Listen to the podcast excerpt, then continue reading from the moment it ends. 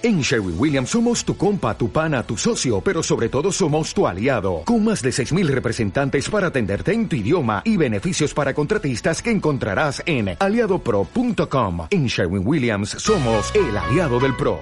Los perros están nerviosos. Alguien se aproxima a la guarida de los ninjas.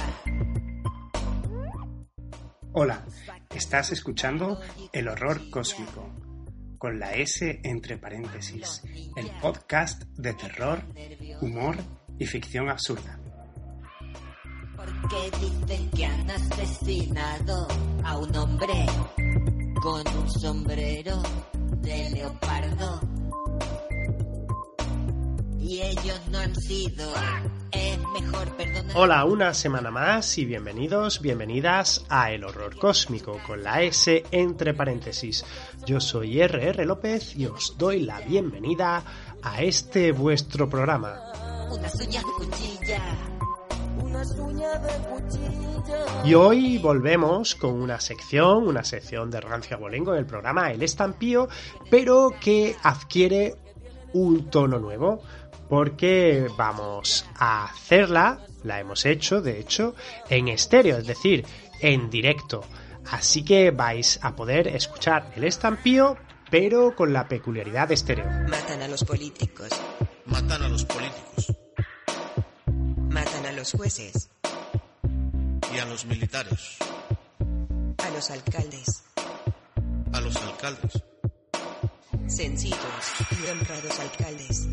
Y. Y no quiero decir que vayáis a escucharlo por los dos auriculares, sino que lo hemos grabado en una app que hay que se llama Estéreo, que es como una especie de radio en directo, donde la gente puede oír el programa y mandar mensajes.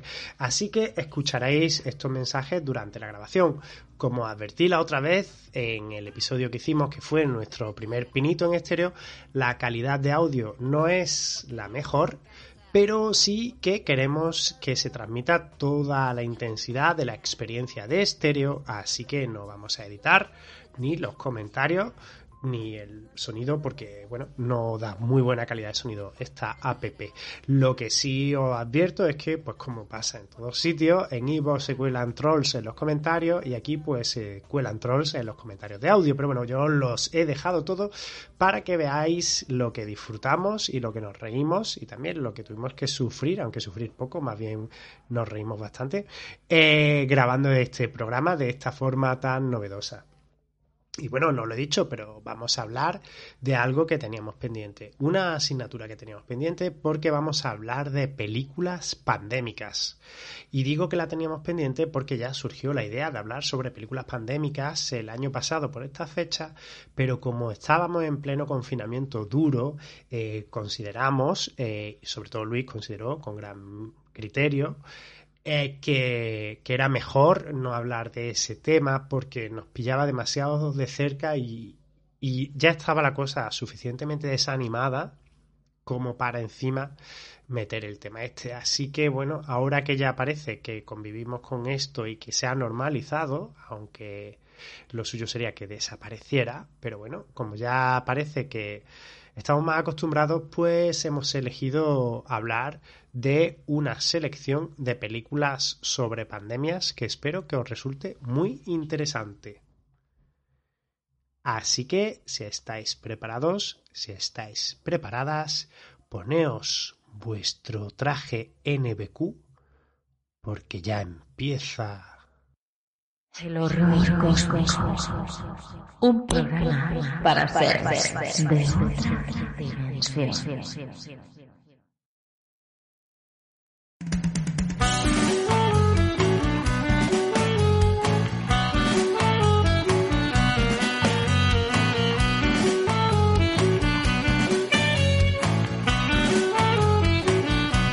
Queridos amigos, veo en esta edición especial del horror cósmico con la S entre paréntesis que es un podcast que podéis escuchar en iVoox todos los domingos y que es un podcast que habla de cultura de terror, de humor y bueno, pues básicamente de eso, ¿no? Veo venir a nuestro amigo Luis Jiménez con un traje NBQ nuclear biológico químico porque estamos en su sección, el estampío, la sección del podcast, que consiste en hablar de series y cine. ¿Y mm, por qué viene hoy con ese traje NBQ, Luis? Bueno, y con mi mascarilla, por supuesto. No sé si la has visto, que llevo mi mascarilla puesta, porque hoy, como vamos a hablar de películas pandémicas, pues no quiero pillar nada. bastante que, que estoy todos los días procurando no pillar COVID para ahora contagiarme de otro virus asesino. Por cierto, que me he equivocado. Te tenía que haber llamado Roy, que es tu nueva identidad. Eh, exactamente. No te he querido decir nada, pero bueno. Mm, la, primera de la frente, como se suele decir. Pues bueno, eh, recordaros a todos que, por favor, si nos estáis escuchando, que como nosotros somos un poco tecnoplégicos, pues no sabemos muy bien cuánta gente hay escuchándonos, pues que os animéis y que nos mandéis mensajes, que nos preguntéis sobre lo que queráis, que vamos a hablar. Hoy vamos a hablar, pues, ya lo has dicho, ¿no? Vamos a hablar de... De películas pandémicas. Vamos a recomendar, vamos a hacer una listita de, de las mejores películas que podamos recomendar sobre esta temática, sobre este género apocalíptico. Y experimentando aquí en estéreo, a ver cómo se da el tema del directo. Si hay algún oyente que nos quiera enviar algún, algún audio, pues intentaremos escucharlo y responder alguna duda, cualquier cosa.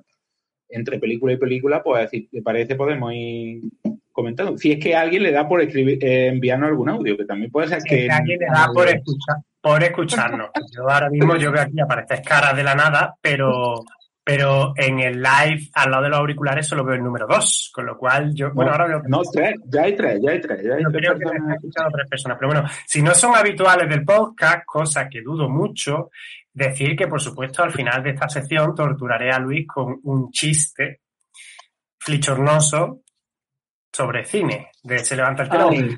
Así que, qué bueno es lo que hay, Luis. Que comenzamos entonces con esta lista de películas sobre la pandemia. Debo decir que esto en su día tuvimos pensado hacerlo en marzo del año pasado, pero tú no te hallabas con ánimo y pensabas que tampoco era plan de a la gente un poco refregarle, ¿no? Porque ya estábamos viviendo una pandemia en vivo y en directo, no sé decirse. Así que pues, pusimos este tema, que era el de las películas sobre pandemia, para cuando la cosa estuviera un poco más un poco más eh, pues, relajada. Tranquila, tranquila, pero como no oh. ha podido ser, pues al final pues no nos lanzamos. Más bien que al final nosotros nos hemos habituado a la pandemia y ya pues estamos un poco más Pero bueno, por cierto, tenemos un mensaje, procedemos a escucharlo. A pues ver, dale caña. ¿quién nos sorprende? Qué malo. Hola, hola, hola, hola. Su como el corazón. El horror cósmico. ¿Quién es el horror cósmico? Preséntate, preséntate, que no te conozco. Pues bueno, el horror Perlita, Perlita, ¿qué pasa? Gran amiga Perlita. Hola, la sigo aquí en serio y la escucho muchísimo por aquí. Pues yo no tengo el gusto, no tengo el placer, pero bueno, Luis, pues, pues preséntate, preséntate, preséntate. Bueno, yo soy el programa. Pues nada, básicamente yo soy RR López, eh, soy eh, podcaster y escritor y junto con Luis eh, pues hacemos este podcast que estamos haciendo en directo que normalmente suele ir los, domingos en Evox y es el horror cósmico con la S entre paréntesis. ¿Por qué la S entre paréntesis? Pues porque tocamos temas de horror y con mucha frecuencia de horror cósmico, pero Además, también a veces hablamos de temas de humor y a veces también pues nosotros mismos pues se nos va la pinza y de los temas pues hablamos de una forma un poco desenfadada. Así que básicamente el horror cósmico con la S entre paréntesis pues eh, eso, eh, este, este amago de podcast. Y bueno, tenemos otro mensaje, le damos Luis y la escuchamos. Dale, dale, dale, quémalo, quémalo.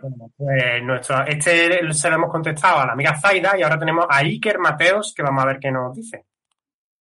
Qué feo eres, cabrón. Tienes una cara de hámster. Vete a chupar candelabros. Gilipollas. Pues muy bien. Como se suele decir, lo anotaré en mi máquina de escribir invisible. Y. Este va chupando candados por la calle. En fin, como se suele decir, a uno le da por chupar candados y a otro por por perseguir aviones. Nadie tiene la culpa de la falta de oxígeno que tuviste en el parto, querido amigo Iker. Así que bueno, pasemos a otro tema. ¿Comenzamos pues con el programa? Venga, vamos, vamos allá. Vamos allá, ¿me introduces o voy, me, me zambullo directamente en el tema?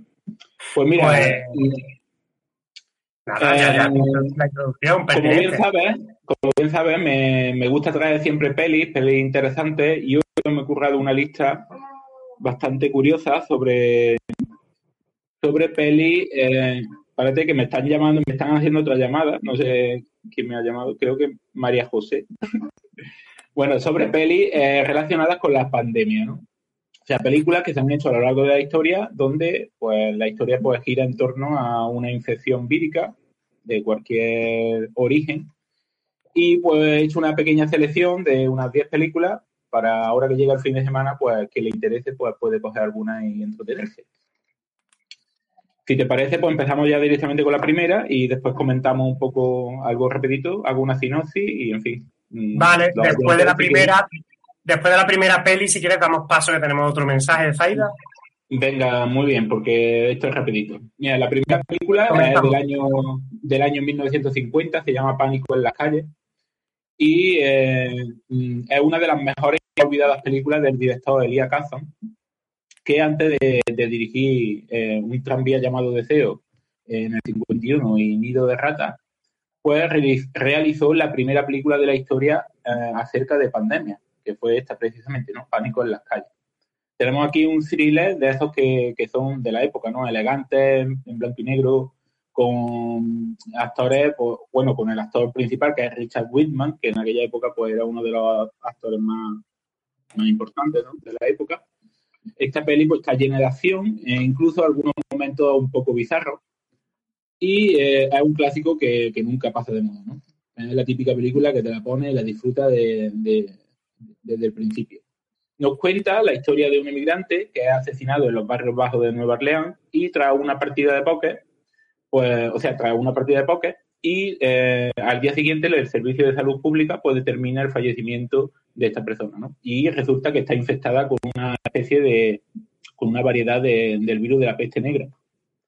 Al fin de evitar la pandemia y las terribles consecuencias que puede traer este virus, pues eh, un agente de policía, un capitán concretamente, pues decide eh, investigar el tema y encontrar a los asesinos de esta persona para someterlos a cuarentena. La operación debe realizarse lo antes posible, antes de 48 horas, antes de que algo pues, pues cunda. Esta película, como digo, es una de las más interesantes de la lista y concretamente ganó el Oscar Mejor Guión en el año de su estreno. Bueno, eh, Pues- yo creo que tiene muy buena pinta y no la he visto. Con- eh, algunas de la lista tengo que decir que las he visto, otras no. Esta en concreto no, no he llegado a verla, pero quizás caiga este fin de semana. Pues tiene una pinta muy interesante. Yo la verdad que la desconocía por completo, no, no puedo aportar nada a tu, a tu exposición porque no, no la he visto, pero resultaría curioso ver una película de esa época sobre este tema. Bueno, vamos a dar paso, tenemos dos mensajes, vamos con el primero, Dale, de nuestra amiga Paida, vamos a escuchar el primero. Ah, pues está muy bien, muy bien, muy bien. Yo es que no te conocía. Conozco al, al Bati de otros directos que él ha entrado a los míos y tal. Pues bueno, vamos a escuchar a ver, a ver de qué va la cosa. Pues mira, no me conoces porque en realidad solamente hemos hecho una prueba, eh, hicimos una prueba hace un par de semanas y desde entonces no, no he estado muy metido todavía en estéreo. Luis, o sea, Roy, perdón, nuestro amigo Roy, que, que me sale, Roy, hijo mío, acostumbrado, pues, pues sí, sí, está más frecuentemente. Pero vamos, yo tendré que empezar a explorarla con más asiduidad. Y vamos a escuchar el segundo mensaje. Hostia, pues, ahora que decís de una película de una pandemia, yo vi hace poco, bueno, hace poco, hace un año, cuando justo empezó la pandemia que vivía con mi amiga, eh, hicieron una película en FDF que eran siete hermanas, creo que se llamaba así, siete hermanas, creo, ¿eh? No sé si sabéis cuál la digo. Es que si hago un poquito de explicación de lo que va en la peli, no sé si, si hago spoiler. Pues Luis, ¿tú conoces esa peli? Pues la verdad es que no, no la conozco. Mm, estoy mirándola aquí en internet, la verdad que no tengo ni idea, pero la tengo que... Ah, vale, vale, vale. Creo, vamos, no la conozco, ¿vale? Pero sí conozco una serie que era de una temática parecida, pero Es no, no. no sé, esta peli no la conocía, me la anoto, ¿vale? Es de Me la anoto, 2017. Perlita, muchas gracias. Pues tiene buena pinta, la verdad. Eh, la que me sale a mí Sí, aquí en el Film es de Reino Unido. Además le pongo un 5,7 en Film Affinity, ojo, que, que no, es, no es moco de pavo. Sí, además la protagonista Naomi Rapace, que era eh, una actriz que hizo una película, no sé si tú la has visto, la de... No, pero yo vi una de su prima Pepita Esquilas. Está muy bien. Yo por un momento sa- sa- había, había algo en mi cabeza que sabía que iba a hacer chiste, tío. No sé. Que cogido- me tienes cogido el, el puntillo. Bueno, no la he visto, pero eh, su prima Esquilas, sí, rapante, en fin. Eh, Bueno, corramos un tengo que decirte una curiosidad, como tengo que decirte que nuestra amiga Perlita, eh, Ujú. Zaida, la, la- la encantada, la encantada, no sé si el nombre viene por ahí, es en un- un- una compañera que es de la religión wicana. Ah, ostras, te, pues lo, te lo comenté, te lo comenté hace tiempo por si algún día pudiéramos hacer algún programa hablando de, de la religión wicana, podemos hablar. exactamente, exactamente, porque en general nosotros hablamos de cultura de horror y también hablamos de temas paranormales o, o temas místicos, a veces, no, no con mucha frecuencia, entonces nos interesaría mucho un día hacer, por ejemplo, un programa sobre sobre la Wicca y relacionarlo con su impacto dentro de la cultura de horror, con películas, por ejemplo, que te podrán gustar más o te podrán gustar menos. Podrán representar mejor o peor la religión wicana, pero por ejemplo, Jóvenes y Brujas, que en su día fue un pelotazo de película en los años 90, estamos hablando, y que fue de las primeras que mostraba un poco el- este fenómeno que era la religión wicana o la Wicca. Así que sí, algún día podríamos hacer algún programilla si ella se anima. Tenemos un par de mensajes más, ¿los escuchamos o pasamos a la siguiente película? Sí, escuchamos sí, segunda? Tírale, tírale, por supuesto, hay que escuchar. Pues, Vamos a escucharlo. Vamos a ver. Hola, buenas, acabo de unirme. ¿Qué están hablando ustedes? Pues mira, Yomar, estamos hablando sobre películas pandémicas, una selección que ha hecho Luis, eh, que ha hecho Roy sobre películas de pandemia. Estamos hablando de cine de pandemia, concretamente. Sí, sí, sí, de 2017. Lo estaba mirando yo por internet y esa es la que tú estás diciendo, esa es la que yo he visto. Y está muy interesante, la verdad. La verdad que sí. Luego, mm, otra película que sea relacionada sobre pandemias, pues la verdad que no he visto. Series, sí, lo de la valla. Habréis visto, supongo, la, la serie de la valla. También es más sobre un poco de pandemia o, o cosas así, no sé. No sé, es un poco heavy. Pues la de verdad que la de la valla, ¿tú la has visto? Porque, Luis, porque yo no... no- ¿Cuál es? Pero no la he visto tampoco. No la he visto. No. Es que son tantas las cosas que tengo en, en la lista esperando que las voy anotando y cuando llegue el momento, pues. Pero sí la conozco. Esta serie la conozco, de hecho, es, es española, creo. Si no Eh, equivoco. yo creo que Creo vi que el está primer episodio. Me parece que vi el primer episodio, que era así en plan distópico, pero, pero no Sí, la, no la vi. Yo encantadísima de hablar siempre de Wicca. Claro que sí. Cuando queráis. Bueno, Pues a ver si lo cuadramos, lo agendamos y, y hacemos un programa para enseñarle a la gente en qué consiste la Wicca y también un poquito pues intentaremos relacionarlo, como hacemos siempre, con la huella que ha dejado dentro de la, lo que nosotros llamamos cultura de horror, es decir, en las obras literarias, en las películas, en los videojuegos, en fin. Lo, siempre lo intentamos enfocar desde ese aspecto. Mm, Vale, pues me interesa porque se supone que hicieron una película que se llamaba Contagio, seguro que saben cuál es de sobra. A día de hoy no la he visto, pero no sé, esa película me suena un poco rara. La hicieron hace tiempo y es tal cual lo que está pasando hoy en día. ¿Ustedes qué opinan sobre eso? Pues Sí, de hecho, de hecho la llevo en la lista, la llevo en la lista. Hablaremos de ella si nos da tiempo, porque es la última, creo. Así que si quieres pasamos a la siguiente y ahora escuchamos algún algún audio más, ¿vale? Que termino vamos a enseguida. Mira, la segunda película es La amenaza de Andrómeda, de 1971. Es del director Robert Wise, que, que bien lo conocerá por la película El ultimátum a la Tierra, que estremeció al mundo en el año 1951. Dos décadas después, pues nos trae esta, esta, esta película, La amenaza de Andrómeda, que está basada en la, en la novela homónima de, de Michael Crichton, y que eh, nos habla pues, de la llegada de un virus mortal de, de otro planeta. ¿no? La adaptación es bastante fiel a la novela, aunque la película es un poco lenta, tengo que decirlo. Es un poco lenta, la verdad que satisface bastante lo que es el apetito que puedas tener de emociones en este género, ¿no? Al menos durante las dos horas que dura la película.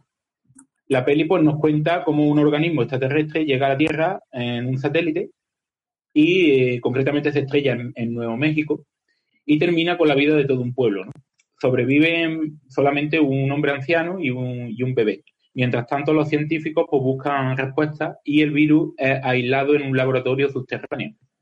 Sin embargo, todo se, se, torcerá porque el virus encuentra la manera de escapar y con ello traerá la posibilidad de que el hombre, vamos, de que el ejército eh, utilice una explosión nuclear para controlar eh, el tema. Esta peli pues, fue nominada a dos Oscars y también a un Globo de Oro. La amenaza de Andrómeda. Yo esta peli tengo recuerdo de verla de pequeño, tío, y me impactó.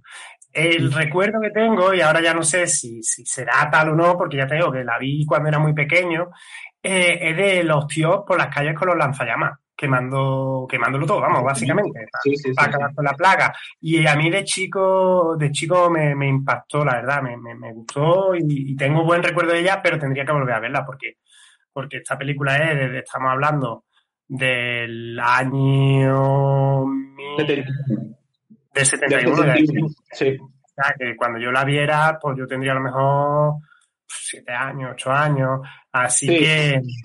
Es que lo que esta película antigua es eso, que muchas veces la hemos visto hace tanto tiempo que tenemos una imagen un poco difusa. Hay que traerlas de nuevo a esta época y volver a, a revisionarlas porque, pues tenemos otro mensaje de Yomar, vamos a escucharlo.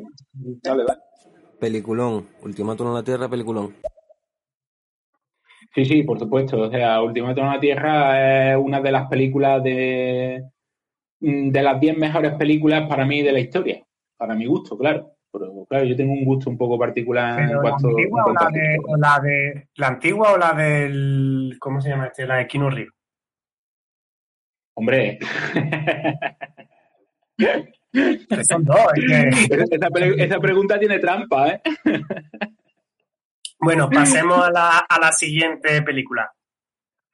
Oye, que coste que a mí Keanu Reeves me gusta mucho, ¿eh? aunque sea un actor pésimo, pero no sé, me cae simpático.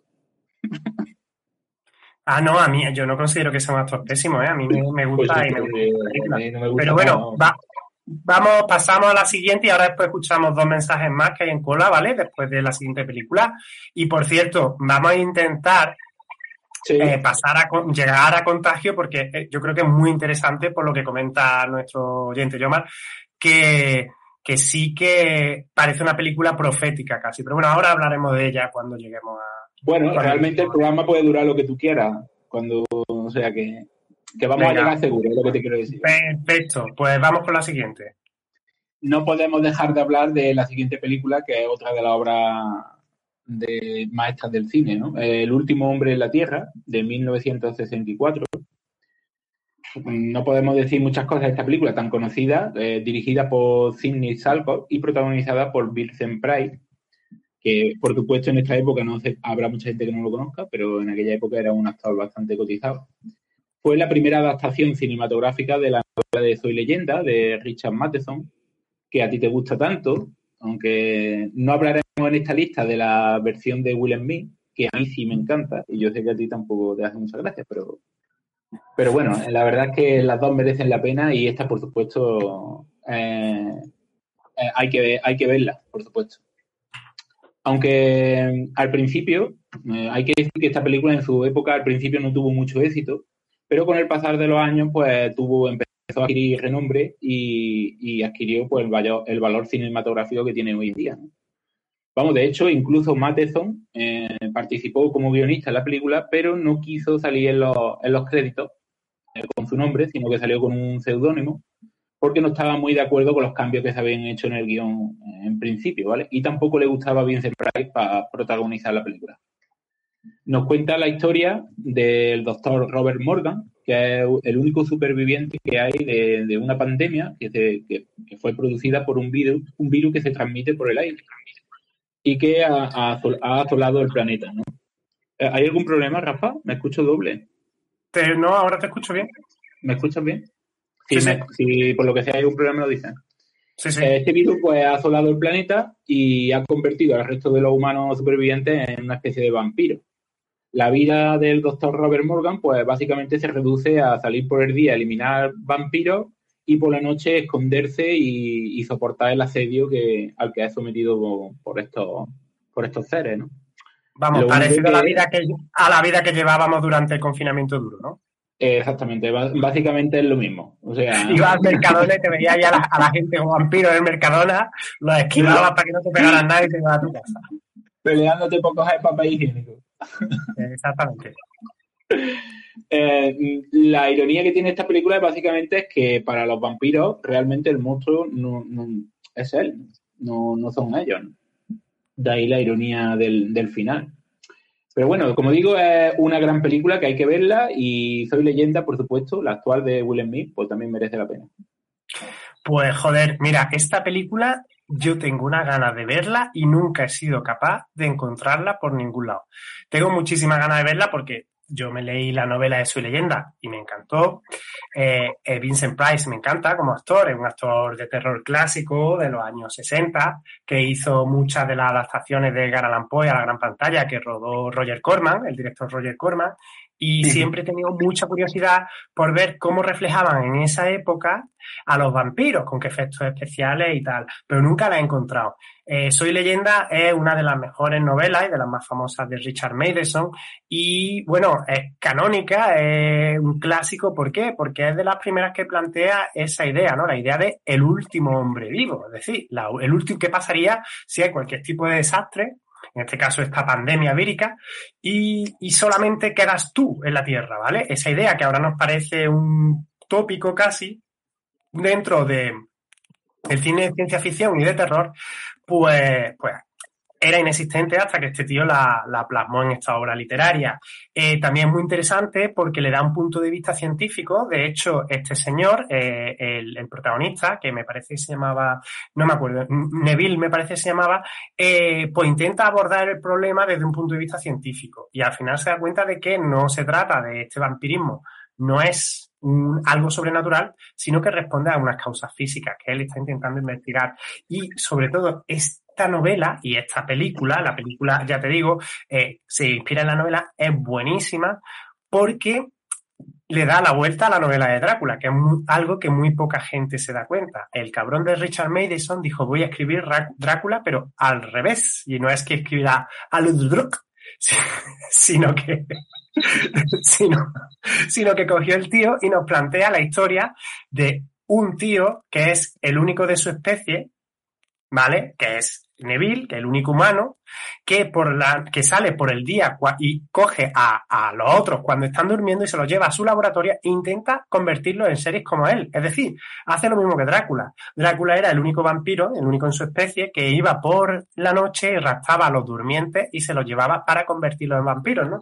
Entonces el tío le da una vuelta maestra al argumento, ¿no? Al argumento, además, en la novela se ve un poco mmm, que eso no se ve en la película de Will Smith, que no me parece que sea muy buena, aunque la gente, por cierto, esto a lo mejor le gusta al oyente que ha preguntado antes por contagio, la gente también vio algo mm, premonitorio en su leyenda, porque decían que se parecía mucho a la situación que ha habido actual con el COVID. Eh, pues en Soy leyenda no se ve que la sociedad vampírica era una sociedad consciente, racional y que ya estaba organizada. Es decir, pintan ahí como los vampiros que se hacían, pero en realidad en la novela se ve que estos vampiros pues, pues, pues tienen conciencia y, ya tienen como una especie de sociedad, ¿no? Entonces al final parece que el monstruo es Neville. Entonces, en ese, en ese aspecto me parece una película magistral.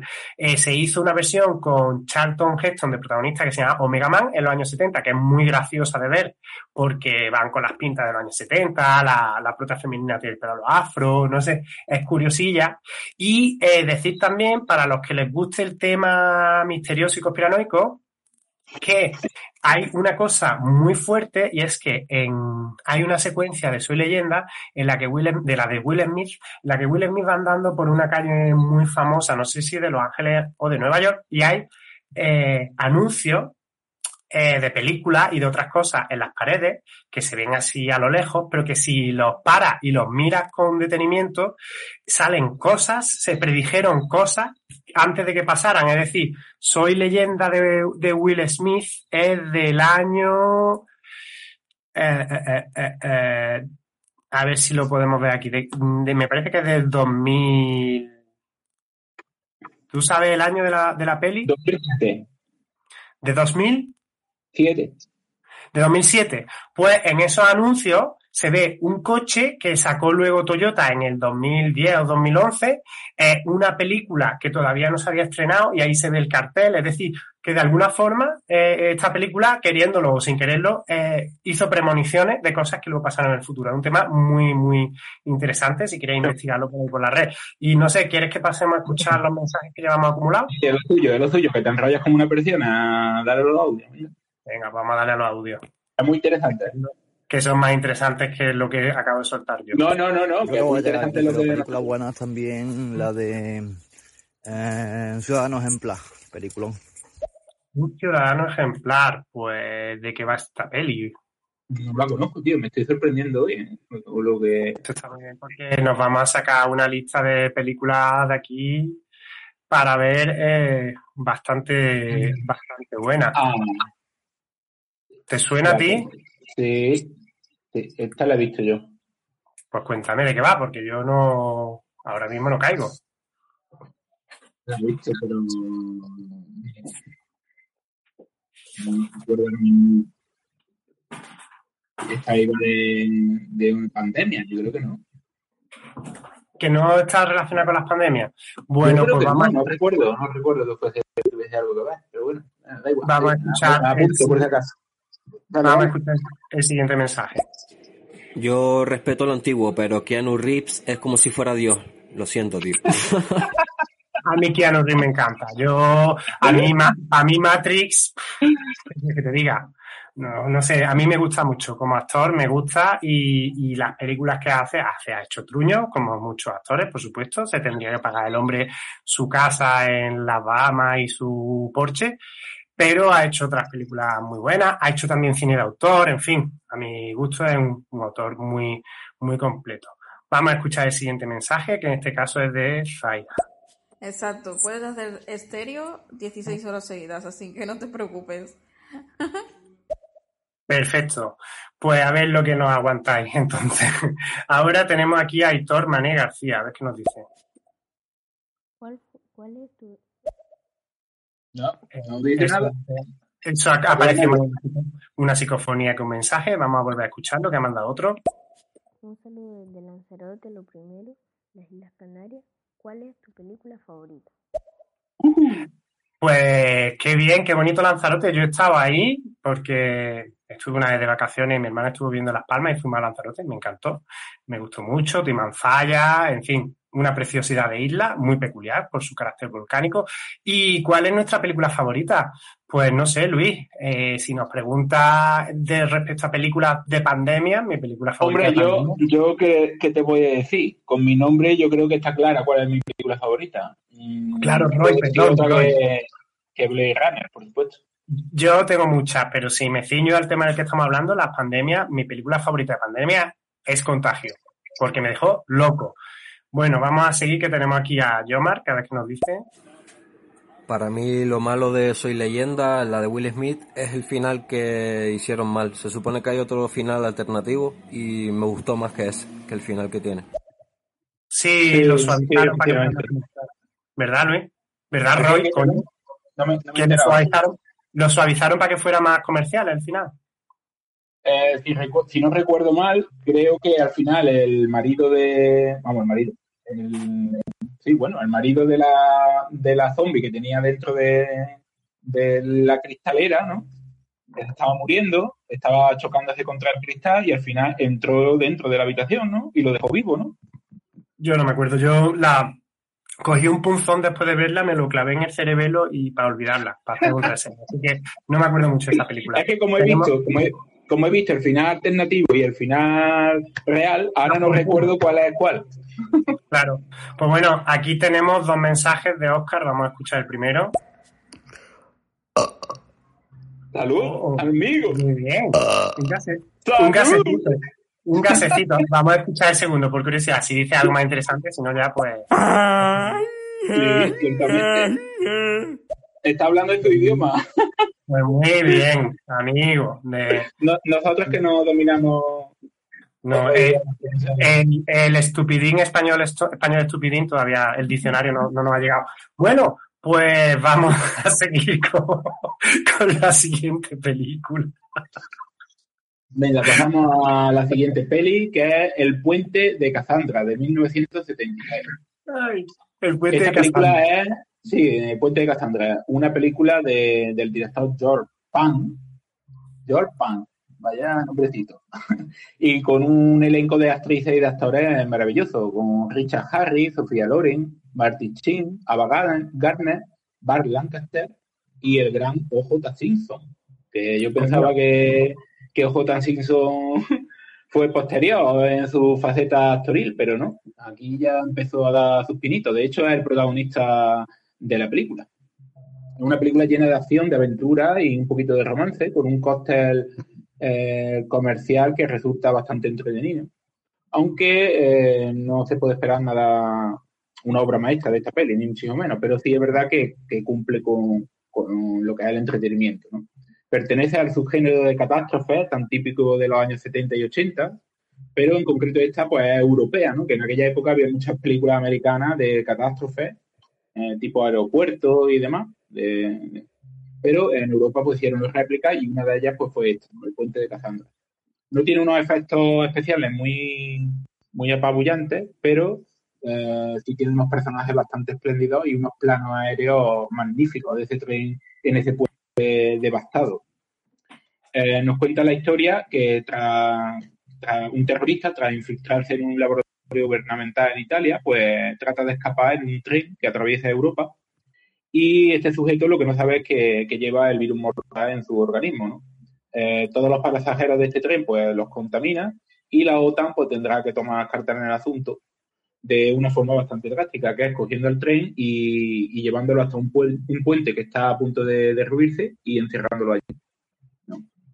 La verdad es que, como digo, la película está entretenida, no es una obra maestra, pero bueno, ahí está, en mitad de la lista, una, una peli más para este fin de semana. A mí me ha flipado que sea Alemania. Es una película de Alemania del Oeste. Sí, de cuando sí, Alemania. sí, sí, sí, sí, sí, sí, sí. Y el director sea Pan Cosmatos, que también Cosmatos, exactamente. Podría llamarse pan de molde, pero no sea el señor pan cosmato. Muy bien, pues tenemos otros dos mensajes, vamos a escucharlo, a ver si nos sorprenden con alguna otra maravilla. Venga.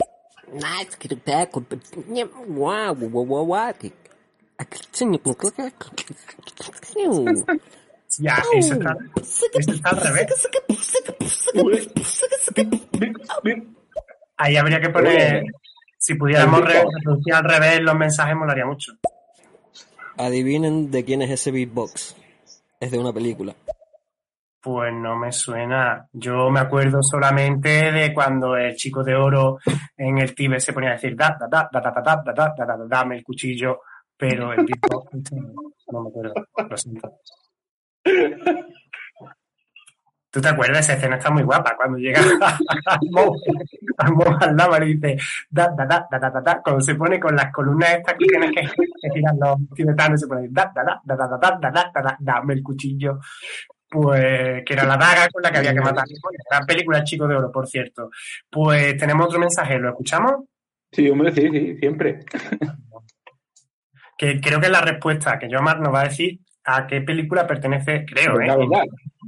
Este beatbox. Es Will Smith de Men in Black. Cuando Ah. habla con uno, habla- tiene que hacerlo con beatbox. Sí, sí, recuerdo. Es verdad, es verdad. Ahora me, Oye, me ha venido la ¿No escena a la mente. pensáis, ¿No pensáis que esto puede ser por influencia del Chico de Oro previa? Porque claro, por supuesto, el Chico de Oro de Eddie Murphy es mucho más antiguo, es de los 80. Podría ser que Will Smith le copiara el gag de da, da, da, da, da, da, da, da, da, da, dame el cuchillo y se le ocurrió ese. ¿Quién sabe? Bueno, vamos a pasar a la siguiente, a la siguiente película de la lista. Pues pasamos ya al año 95 directamente, que este año ya pues tenemos aquí una película que es un techno, un techno thriller dirigido por Wolfgang Petersen y protagonizado por Dustin Hoffman, René Russo y Morgan Freeman. Hoy no te podrás quejar de mi inglés. ¿Te has dado cuenta cómo lo estoy presionando? La pronunciación, desde que te llamas Roy, pronuncia inglés con acento de Harvard, como chiquito de la canción. Ay, es que desde que he vuelto de Orión, no veas tú. Sí, es que eso de ver llama ardiendo en su puta madre caballo le hace a uno que se le ponga el acento de Oxford. Bueno, esta película yo creo que sé ya cuál es la que va a mencionar, que es la que, Sí. que viene a todo el mundo a la cabeza cuando se habla de películas de pandemia. Efectivamente, esta es un punto de inflexión un poco estallido. Es la película que ya nos transporta pues, a esta época, aún nos acerca un poco más, aunque sigue siendo del 95, pero, pero bueno, es una peli que nos viene a la memoria siempre, ¿no? Yo debo decirte que, que la primera vez que vi el título creí que iba de unos que eran amigos de un tal Gido, iban siempre a su casa, pero él nunca quería salir, entonces siempre ya decía, está Gido, pero nunca nos van a dar el premio a los chistes malos hoy. El premio este de- del mierda este del estreno no lo ganaremos, pero el de los chistes malos no nos gana ni Dios. Pues tampoco lo Pues, pues hay, hay concursos de chistes malos, por aquí en exterior hay un programa exclusivamente de chistes malos. Lo digo por si te quieres apuntar. Bueno, Bueno, pues, esta peli, hablamos de esta peli. El caso es que es una gran puesta en escena, una buena interpretación por parte de, de los actores y actrices. Y sobre todo una buena interpretación por parte del mono, que el mono hace, hace un papelazo en la película que flipa. le dieron ¿no? Al mejor actor revelación. Ojo, ojo, que el mono tiene pedigrí, ¿eh? El mono este eh, salió ya en sus tiempos mozos, salió en la serie Frame. No sé si has visto Frame. El mono, de, el mono Marcel de Ross. Sí, exactamente, este es el mismo. Bueno, hostia, no. Hostia, qué, qué dato más grotesco, ¿no? Sí, sí, pues para que flichonazo al máximo. Totalmente, totalmente, vamos, qué caña, hostia, qué caña. Sí, es el mismo mono, efectivamente. ¿eh? Es una peli, una peli muy entretenida y muy recomendable para estos días. Como digo, ya se nota un poco el toque, el toque más actual respecto de la- las otras pelis de la lista que llevamos hasta ahora. Y nos cuenta concretamente cómo el ejército de Estados Unidos eh, arrasa un campamento en, en Zaire, en el que un virus mortal, pues parecido al ébola, pues está arrasando la población.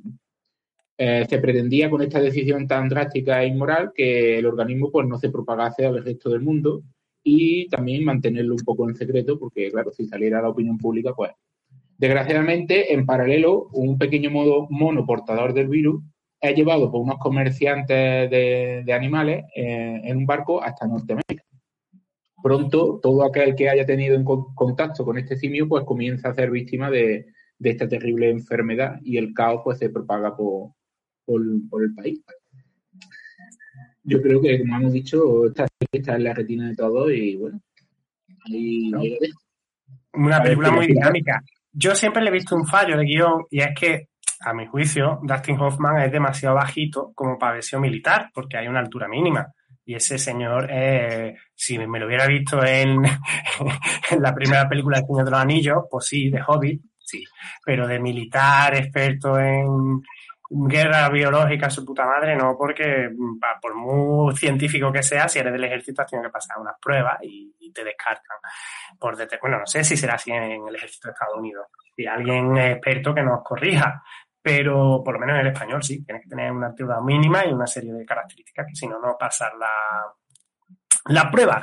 Pero es un gran actor, así que, bueno, pues lo compensa y es una película llena de, de acción. Y sí, pues fue de la primera que puso el tema de las pandemias. Además, ya mm, a la gente le puso sobre alerta con el problema que había con el ébola, que por suerte nunca se ha llegado a hacer pandémico, porque el día que el ébola sea pandémico nos cagamos, pero más literalmente, porque el ébola es que te caga y cagas tu intestino licuado, cagas sangre y te, te deshaces por dentro y te cagas a ti pispo y te mueres. Entonces, pues, pues por suerte aquí hubo un amago de ébola hace unos años, pero no, no llegó a mayores. Y sí, una película muy interesante. Eh, no sé, creo, no tenemos mensajes por ahora, creo. Venga, pues seguimos adelante. Así que seguimos avanzando con las películas. Yo creo que el chiste ese que hemos hecho ha espantado a... Además que he visto un punto de inflexión. Ha, sido contar el chiste malo y han desaparecido tres oyentes. a, caer, a caer los oyentes en. Pero bueno, eh, continuemos. Eh, ¿Cuál es la siguiente película que tenemos? Pues mira, la siguiente película es una de mis favoritas, que, que es 12 monos, del año 95. Esta película de Terry Gilliam, un gran director del sentido de la vida, que bien la conocerás tú. Sí, claro. Con un gran reparto, con Brooke Willis, Madeleine Stone, Brad Pitt, Christopher Plum, en fin, con este reparto el éxito está más que asegurado. Esta peli está basada en un medio en un mediotraje francés del año 62 que se llama mediometraje, perdón, que se llama La. Que la estuve viendo el otro día porque no, no la, no la había no la conocía, vamos, y la verdad es que es interesante.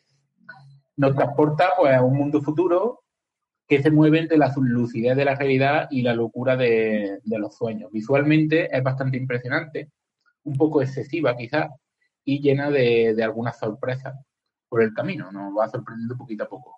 Nos hará pasar un rato bastante entretenido, en algunos momentos un poco asfixiante, la verdad, aunque fascinante en, en todo su conjunto.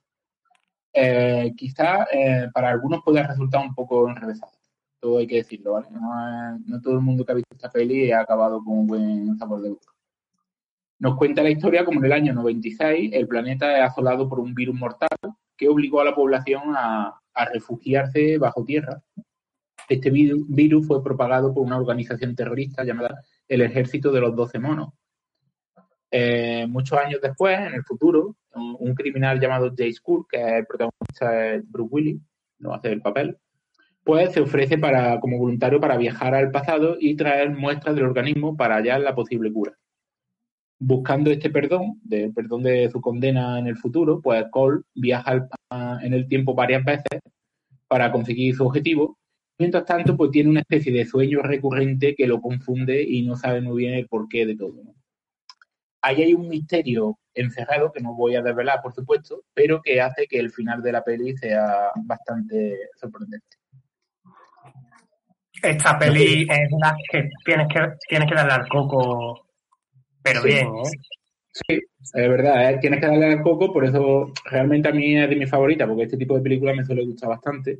Futurista, con darle al coco, pensamiento, en fin, enrevesado, tienes que atascabos, cumple todos los requisitos para que a mí me guste. Buena Yo película, pero aquí, vamos. no se puede hablar mucho de ella porque te desvelan, pues, eso, los giros que tiene, entonces, pues... Bueno, y aparte también pues tiene a Bruce Willis y al gran Brad Pitt, que pff, a mí, para mí son dos actores de, de mis favoritos, o sea que... Y pues la peli es, es rara de cojones, como todas las pelis de Terry Gilliam, es muy peculiar, no es cine comercial que estamos acostumbrados. Bueno, pues tenemos dos mensajes, ¿quieres que los Dale, quémala, quémala. Venga, pues vamos con Albert Martí, a ver qué nos dice. Hola, buenas, mira, sí, tenía una pregunta. Si me tiro un pedo, si lo enciendo con un mechero, Sí. Espérate, que ¿Qué hay pasa? segunda parte. Aquí, aquí ¿Cuál es- seguramente nos cuál es la preguntará pregunta? la consecuencia, espérate. Hola, buenas. Mira, tenía yo una preguntita. Vale. Si me tiro un pedo y le doy con el mechero, ¿prende o no? Vale. Ha tenido Pues mira, que hacerlo dos veces, le ha costado, pero al final no ha dicho la pregunta. Venga, Albert, te, puedo, te, te confirmo fehacientemente que sí, porque yo lo hice una vez y salió llama. O sea, que, que si eso te quita tu inquietud, sí, puedes sorprender a tus amigos en la fiesta y ser el tío más guay haciendo el numerito del pedo. Así que- pero no Lo lo hagas si, si quieres conquistar, si estás pensando en hacerlo con la chica que te gusta Albert, no, es mala idea. Hazlo con tus amigos, pero no lo hagas con ese ser querido que, al que aspiras a cubrir. Bueno, y con esta cuestión tan interesante que nos ha planteado el amigo Albert sobre el gas, de hecho, Albert, te puedo decir incluso que yo en clase de química orgánica en la facultad le pregunté al profesor que a qué se debía que según lo que comían los pedos olieran diferentes. Y el señor me lo explicó muy amablemente toda la clase se partió el ojete, pero él me lo explicó y me dijo pues que claro, depende de los niveles de sulfídrico, por ejemplo, cuando tú comes habichuelas, las habichuelas tienen unos aminoácidos que tienen azufre en los enlaces, son aminoácidos azufrados y eso produce más sulfídrico en la fermentación del- de los intestinos. Entonces, cuando te tiras el follo en cuestión, el follo pues huele más fuerte a sulfídrico eh, que otro, ¿no? Que si come otra cosa. Así que para tu experimento también te recomiendo que pruebes con diferentes comidas y lo vayas anotando en una libretita. Vayas poniendo, hoy he comido habichuelas y olía perrete mojado. Bueno, eh, continuamos con la siguiente película, ¿no? Yo mm, tengo que decir que le recomiendo mm, todo lo contrario. Yo le recomiendo que si algún día quiere conquistar a una mujer, que se prenda a un pedo delante de ella. Si a esa mujer le gusta y se parte de risa, esa es su mujer. Con esa Hombre, te tiene que eso, sí es verdad. Si tu mujer, si una- la mujer, si, si el, el- el amor de tus desvelos aguanta que te haga el, el, el ojete de fuego delante de ella, es la mujer de tu vida. Vea por ella, mm, consérvala, lucha por ella, lucha por ese amor, porque merece la pena.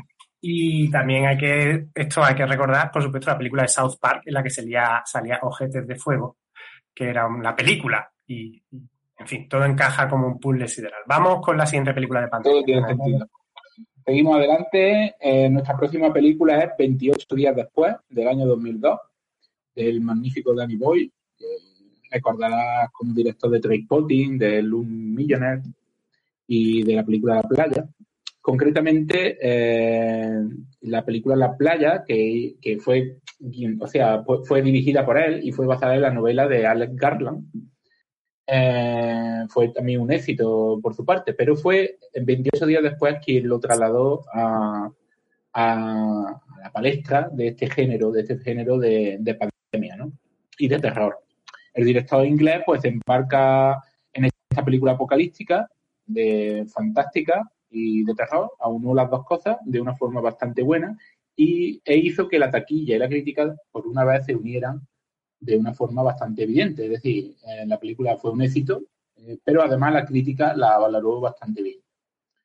Nos cuenta en esta película, nos cuenta la historia de Jim, que es un, un chaval que se despierta un día del coma en un hospital londinense y descubre que el mundo pues ha cambiado bastante, ¿no? Desde que él lo vio la última vez, ¿no?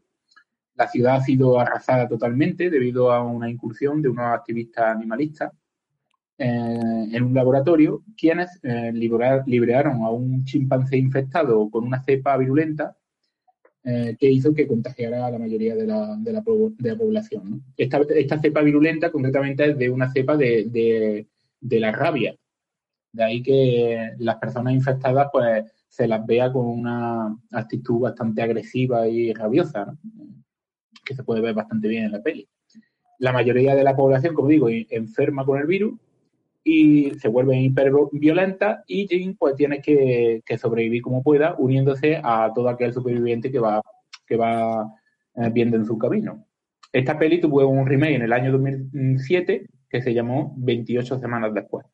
Una gran película, sin duda. ¿no?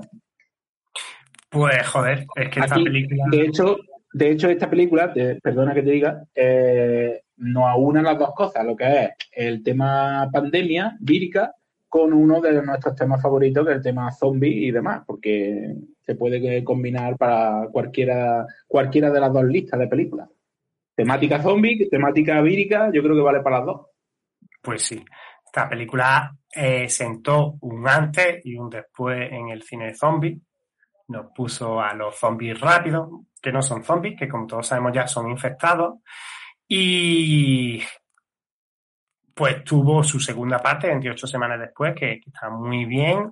Y la película pues, pues tiene unas grandes interpretaciones, es bastante verosímil, ¿no? Porque le quita un poquito el tema ese sobrenatural y, y, y, decir que una de las mayores preocupaciones de los epidemiólogos y de los virólogos es que algún día pudiera haber una variante de la rabia que fuera más transmisible, porque ahí sí que estaríamos jodidos, porque la rabia no tiene cura. Si coges la rabia, te mueres sí o sí. Y además los efectos que tiene, pues son esos, son que, que la gente, pues, pues se vuelve agresiva, que de hecho se dice que uno de los, posibles orígenes del mito del vampiro, del mito del vampirismo, era las infecciones de rabia, que había personas que en la Edad Media o antes pues se infectaban de rabia y claro, la gente que los veía pues los veían agresivos, con los ojos rojos y, y pues de ahí pudo un poco ser una de las causas de ese mito del vampirismo que, que se extendió por toda Europa en un determinado momento de la historia. Así que, sin duda, una, una gran película de pandemia y de terror, claro. Así que, ah, perfecto. Vamos Seguimos adelante. Seguimos adelante, por supuesto. Seguimos adelante con la siguiente, eh, del año 2006, Hijos del Hombre, del director mexicano Alfonso Cuarón, un gran director de cine que en los últimos años está haciendo películas bastante buenas. Esta en concreto está basada en una novela distópica y homónima de, de la autora Philip Dorothy James. Y hace, eh, la verdad, Alfonso Cuarón hace un trabajo bastante impecable, un trabajo bastante bueno. ¿eh? Yo esta película la recomiendo porque tiene mucha calidad como película y, además también porque, bueno, el director es, mexicano y eso también me toca, ¿no? ¿Por qué no? Que siempre estamos acostumbrados a directores ingleses, directores americanos, pues hay que tirar para los latinos, que, que siempre es bueno. Así que esta película hay que verla, aunque el elenco de actores pues sea también americano, pero bueno. La historia está llena de realismo y, sobrecoge desde el primer momento por su crudeza. Parte de este mérito también puede ser debido a que Cuarón pues, utiliza la Steadicam y, y esta, y esta forma de grabación pues hace que el espectador se meta muy dentro de lo que es la historia, haciendo que sea aún más trepidante la peli. Nos cuenta concretamente como en el año 2027, ya han pasado 18 años desde, desde que un desconocido virus pues, acabara con la humanidad. Eh, el hombre concretamente ha perdido su capacidad de procrear y las mujeres se han vuelto estériles. Eh, ante esta noticia, o sea, concretamente, eh, hasta este momento el, pánico no ha cundido, pero llega un momento en el que el, chico más joven de la humanidad, un chico de 18 años, pues, pues muere. ¿no? En- justo en este momento, pues se cun- cunde el caos y esta noticia hace que, el, mundo pues, pase a un segundo nivel de, catástrofe. Eh, Inglaterra, concretamente, es convertida en un estado militarizado y allí es donde está nuestro protagonista, Teo, que es un activista radical convertido a bu- burócrata y al cual le encargan la misión de proteger a una joven. Esta joven tiene algo curioso y nuestro protagonista, Teo, irá descubriendo cuál es la razón por la cual mm, debe protegerla y por qué tiene tanto valor esta, esta chica. ¿no? No voy, a, no voy a descubrir nada más, pero esta chica tiene en su poder eh, en- el secreto para la salvación de la humanidad. Ahí lo dejo. Pues- Yo la recomiendo. Hijos del Esta empecé a verla yo y mm, no me enganchó, tío. No me enganchó. A Ya. mí Cuarón me gusta, me parece un, un cineasta bastante bueno, pero no sé, no me llamó mucho y no, no la... No la Porque tienes, que terminar de verla, Rafa, porque a veces hay películas que cuando empiezas a verla no te acaban de enganchar, pero cuando las terminas te das cuenta de que has visto una gran película. Pues, le, pasa, le pasa a esta peli. Pues nada, habrá que darle una segunda oportunidad. Como seguimos sin tener mensaje, gracias al efecto de los chistes malos, pues, pues vamos a pasar a la siguiente peli, ¿no? No importa, no importa. Nosotros somos capaces de, de crear un programa aunque no haya audio. Pero que si cualquiera que esté escuchando nos quiere enviarnos algún audio para enriquecer este programa, pues Hombre, si puede ser relacionado con, con el tema del cine, como mínimo, mejor. sería, sería interesante. Y si no, pues nos ponemos a hablar de sexo y a tomar por culo, ¿verdad? sí, su oligo-. Si su oligofrenia, si su oligofrenia le impele a mandar eructos y otras manifestaciones corporales, pues, pues se le va a hacer. Eso es porque También viene buscando- la- la- la- los minusválidos también tienen, los discapacitados, perdón, también tienen cabida en estéreo, amigos. Así que de todo índole, incluso los Es que venían, venían buscando que hablásemos de la isla de los famosos o de o del programa este que está ahora de moda, de, de las parejas estas que se meten. ¿Cómo se llama? La isla de las tentaciones. Eso sería. Y gracias a este último comentario ya solo nos hemos quedado con el amigo Carlos Pascual, creo. Pero bueno, Carlos, tú estás ahí siempre, eres nuestro, nuestro bastión, nuestra esperanza. Bueno, pues vamos a continuar con la siguiente película, que no me acuerdo cuál es. Es que no lo he dicho. La siguiente película es una película bastante distinta a las demás. Porque, eh, digamos que. Bueno, hablaremos de ella poco a poco. concretamente se llama El limpiador, del año 2012, del director peruano Adrián Zaba. Otra película sudamericana, me encanta traer películas de directores sudamericanos porque hay que ponerlos en valor. Y esta película en concreto puede ser, como digo, la película más distinta a la de la lista porque es un poco más compleja, similar para el espectador medio. Seguramente será más apreciada por el segmento de, espectadores más críticos y más, y más del cine, ¿no?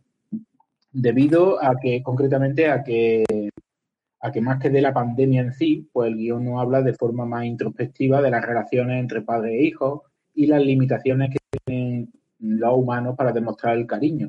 Todo esto eh, enmarcado en un entorno pandémico apocalíptico que es bastante lúgubre y triste porque que transmite bastante la, película en su visionado.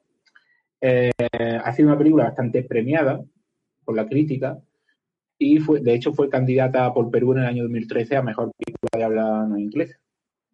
Nos cuenta la historia de, concretamente, nos sitúa en Lima, cuando en un, en un momento histórico de un hipotético momento en el que padece una, las consecuencias de un virus desconocido, que apenas en, una, en apenas una hora pues, ha terminado con la mayor parte de la población.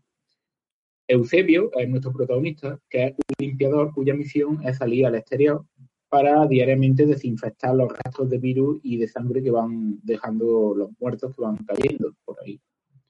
Eh, pero un, día, durante una de sus jornadas, pues descubre a Joaquín, que es un niño de 8 años, cuya, madre ha fallecido y de quien se tendrá que hacer cargo para hacer, porque no hay orfanato ni hay nada disponible.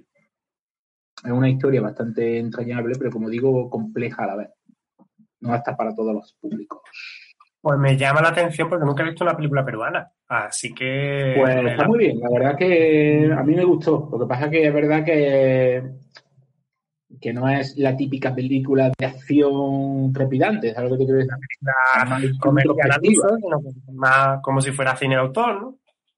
Sí, es la típica película que la crítica la pone por las nubes y le dan 20.000 premios, pero luego eh, el usuario pues, la ve y dice, bueno, tiene que tener una cierta capacidad emotiva y una cierta capacidad crítica y, de, gusto por, por, ver mm, más allá de lo que es una historia en, en una peli. Pero bueno, ahí está. Perfecto, pues ahora, sí vamos disparaditos, porque como no hay mensaje, vamos más rápido, así que vamos a pasar. Fíjate si vamos rápido, que de hecho la, ya hemos llegado a la última peli. Ya hemos, es contagio, ¿no? Efectivamente.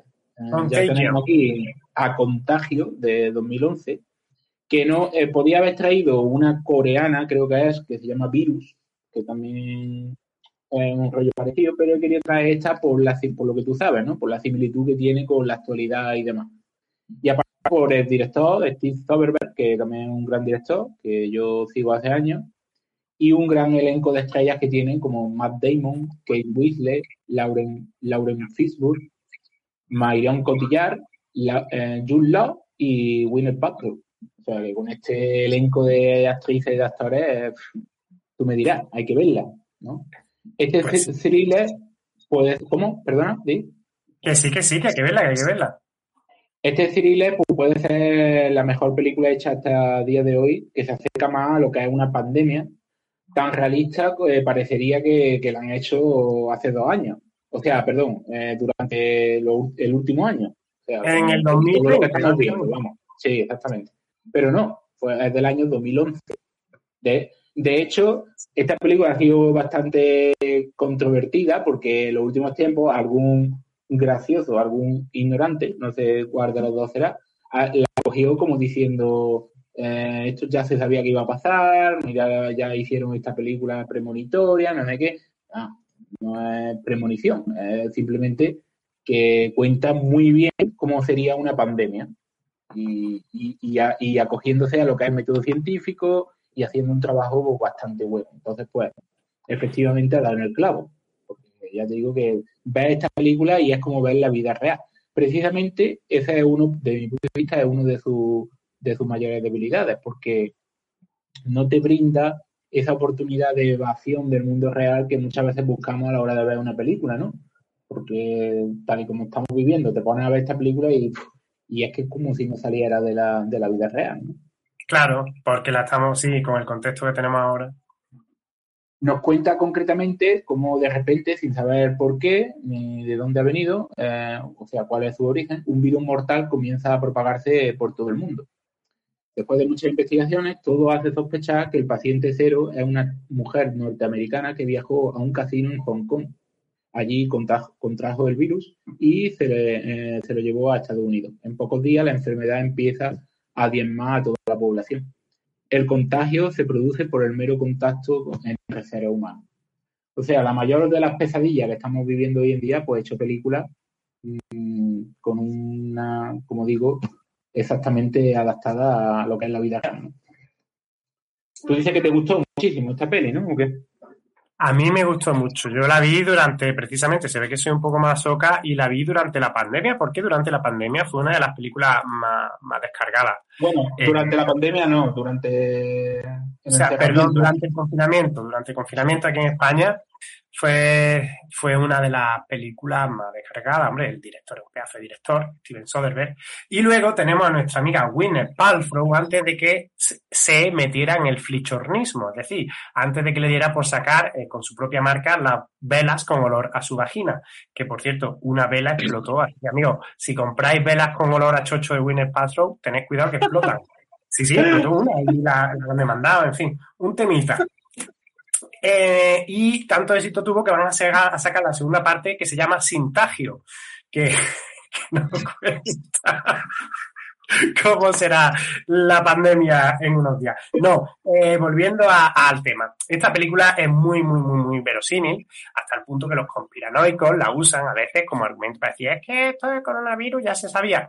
Y lo cierto es que lo de, lo de que iba a haber una gran pandemia se sabía, ya se había advertido en muchos foros internacionales que uno de los peligros a los que se enfrentaba la humanidad en las próximas décadas era el de que hubiera una pandemia. Pues que las pandemias no son cosa nueva, ya estuvo la gripe a principios de siglo, la mal llamada gripe española, y esto es algo que los científicos avisaban, lo que pasa es que nadie le hacía caso. Entonces, esta película lo que se ha hecho un efecto muy bueno, un, un ejercicio muy bueno de prospectiva, porque tirando de fuentes científicas, hicieron un, un ejercicio de ficción especulativa, diciendo, bueno, si viniera esa gran pandemia que dicen que puede venir, ¿cómo podría ser? Y la verdad es que lo claro, o sea, la tuve en la película y te quedas sin palabras, porque es que parece que han, cargado, que han la realidad, pero no es ni más ni menos que, bueno, pues si te informas bien, es como lo que hacía Julio Verne, si te informas bien sobre la ciencia del momento, pues eres capaz de hacer predicciones.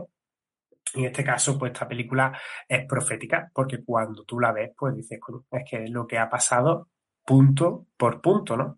Y por supuesto, en la película no se da un origen conspiranoico al virus. En la película es simplemente un murciélago que va a, se cuelga en la viga de una nave de cerdo, caga y los cerdos se lo comen. Y ya de los cerdos pasan los humanos. En fin, no es exactamente como ocurrió con el coronavirus, pero sí que está hecho de una forma muy, muy verosímil. Y bueno, antes de pasar al final del programa, escuchamos los dos mensajes finales que tenemos. Dale. Vamos a ello. Esto, la verdad que está guay porque es un poco es emocionante, no sabes lo que te va a salir, no sabes si te va a salir una sandez o una reflexión profunda. Eh, está guay. Vamos a escuchar la primera, el primer mensaje que es de Gabo. ¿Alguna película de que tenga que ver con montañas que me recomienden? Las montañas tienen ojo. Hostia, bueno, eh, con montañas iba a decir, sí, las montañas tienen ojo. Esa película está chulísima. La nueva, la de, me parece que el director Alexandre Ayat, esa está muy chula, la verdad. Y bueno, y te recomiendo también que veas un clásico de los años 70 que se llama Deliverance, eh, que en nuestra país, en España por lo menos, se llamó Deliverance, lo voy a buscar, ¿cómo se llamó Deliverance? No sé si se llamó Rescate, que va de unos amigos eh, de ciudad que se van a unas montañas que hay en un estado de Estados Unidos y se pierden, bueno, no se pierden, ellos van a hacer una ruta en canoa y son asaltados por los lugareños. Tiene una escena muy impactante, una película, es una película para adultos, eh, en el sentido de que tiene escenas, escenas que son, que son fuertes, ¿no? Y esa película está muy bien. Y bueno, y, vamos. Y si, no, y si no, siempre puedes recurrir al clásico de los clásicos, eh, El Oso que también es una gran película, un también poco más antigua, pero, pero merece mucho la pena verla. Es verdad. Y bueno, y aquí tenemos otro mensaje de Roberto Amorós. Vamos a ver qué nos dice Roberto. Nada, que- me dice cero. Ay, tío, le he dado y con la misma le he dado. Y da para- pues ya hemos, per- hemos perdido el mensaje, ¿eh, Rafa. Si le Pues, das dos veces, Roberto, perdemos el mensaje. Querido amigo Roberto Amorós, eh, lo sentimos mucho. Eh, yo soy novato con esto y le he dado dos veces a tu mensaje y lo he parado. Así que si quieres preguntarnos lo que nos fuera a preguntar eh, otra vez, pues aquí estamos. Y si no, pues hijo, lo, lo sentimos. No, no he podido contestarte a ese mensaje. Pero bueno, em, ya eh, llega el final y como, bueno, la gente de aquí exterior no lo sabrá, pero nosotros tenemos una tradición un poco flichornosa que es, espérate, quizás sea Roberto que nos ha vuelto a mandar el mensaje. Venga, dale. No, pues, eh, no, es el amigo Carlos, Carlos Pascual, vamos a escucharlo. Vamos a escucharlo. Roy Bati, cámbiate el avatar ya, hombre. Joder, con, con Carlos, qué pisado, tío. Está obsesionado con mi avatar, tío. El primer avatar que tenía era, era muy chulo, eh, el que te pusiste primero. Pero No, bueno, eso, no, eso no fue lo que me dijo la primera vez que lo vio. Ahora se arrepiente, pero ya todos nos quedamos impactados con tu avatar. Bueno, eh, lo que iba diciendo. mm, Y yo, Rafa, para ahora que hemos terminado tenemos 12 oyentes, tío. De verdad. Habla, cuenta, cuenta precisamente porque- Bueno, eh, como iba diciendo, Cuéntanos de qué va a ser tu próximo programa. el próximo programa va a ser una entrevista a, pero aquí en exterior no va a ser, va a ser en el podcast, a Geraldine, un, un podcaster de misterio muy famoso. Pero bueno, lo que estaba contando, em, que ahora, para los que seáis de exterior, pero no seáis seguidores del podcast, viene el final en el que siempre, para cerrar esta sección de cine, yo cuento un, un chiste de se levanta el telón y es un chiste inventado. Normalmente suele ser bastante malo, lo advierto, que puede dejar secuelas cerebrales y, y nada, y el pobre aguanta siempre estoicamente mi chiste, así que si quieres te lo cuento. El resultado puede ser como si te contagiaras de ébola. Claro, y luego nos mandan los mensajes que nos mandan. La gente, si ya nos han mandado mensajes raros, pues ahora nos mandarán más. Eh, después de escuchar, bueno, después de escuchar este chiste, se irán a otros estéreos y les dirán, "Eh, no", y les mandarán mensajes de esa índole. Tan intelectual. Bueno, la cuestión, que el chiste me lo inventé el otro día, ¿vale? Porque revisitamos una película y se me ocurrió viendo esa película. Pero la cuestión es que se levanta, se levanta el telón y se ve a una gata que pesa 500 kilos. Se baja el telón. ¿Cómo se llama la película? No lo sé. Gataca.